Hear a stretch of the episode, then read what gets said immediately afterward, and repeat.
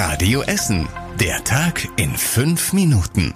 Am 29. Juni mit Zoe Tassovali. Hallo und schön, dass ihr wieder dabei seid. Schreie und Verzweiflung im Essener Hauptbahnhof. Eine ältere Frau ist von einem einfahrenden Zug erfasst worden und gestorben. Das waren selbstverständlich dramatische Szenen heute Mittag. Polizei und Feuerwehr gehen aktuell von einem Suizid aus. Die genauen Hintergründe müssen aber noch geklärt werden. Viele Reisende, die dort standen, haben das mitbekommen und müssen nun betreut werden.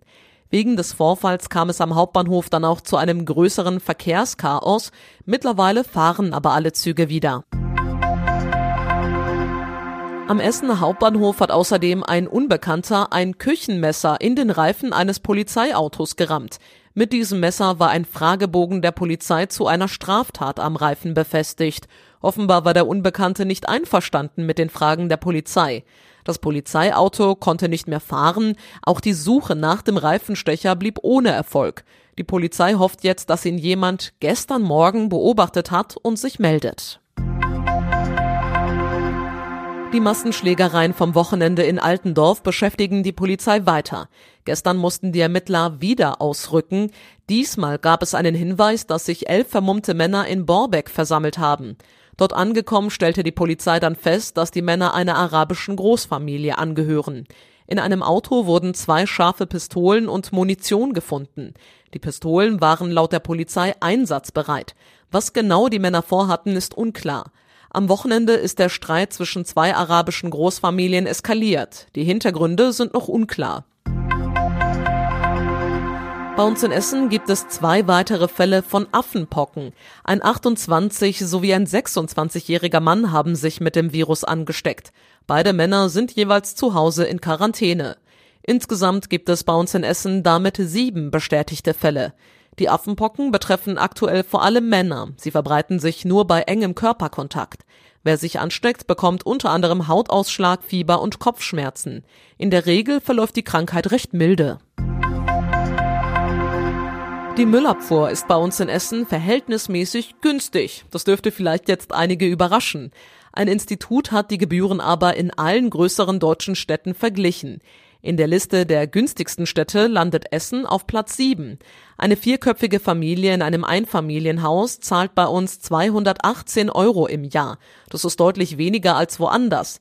In Leverkusen zum Beispiel zahlen die Menschen für die Müllabfuhr fast dreimal so viel wie bei uns. Das Programm für das Open-Air-Kino in der Innenstadt steht fest. Ab Ende Juli werden auf dem Platz neben dem Dom Filme gezeigt. Den Anfang macht der Musikfilm Elvis über das Leben von Elvis Presley.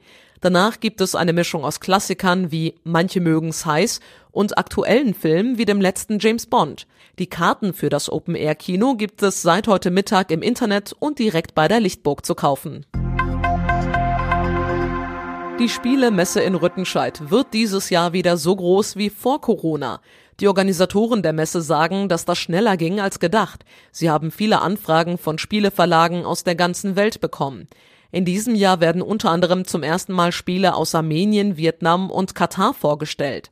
Anders als letztes Jahr soll es dieses Jahr auch wieder eine große Spielfläche für kleine Kinder geben. Die Spielemesse in Rüttenscheid ist Anfang Oktober. Es ist die größte Spielemesse der Welt.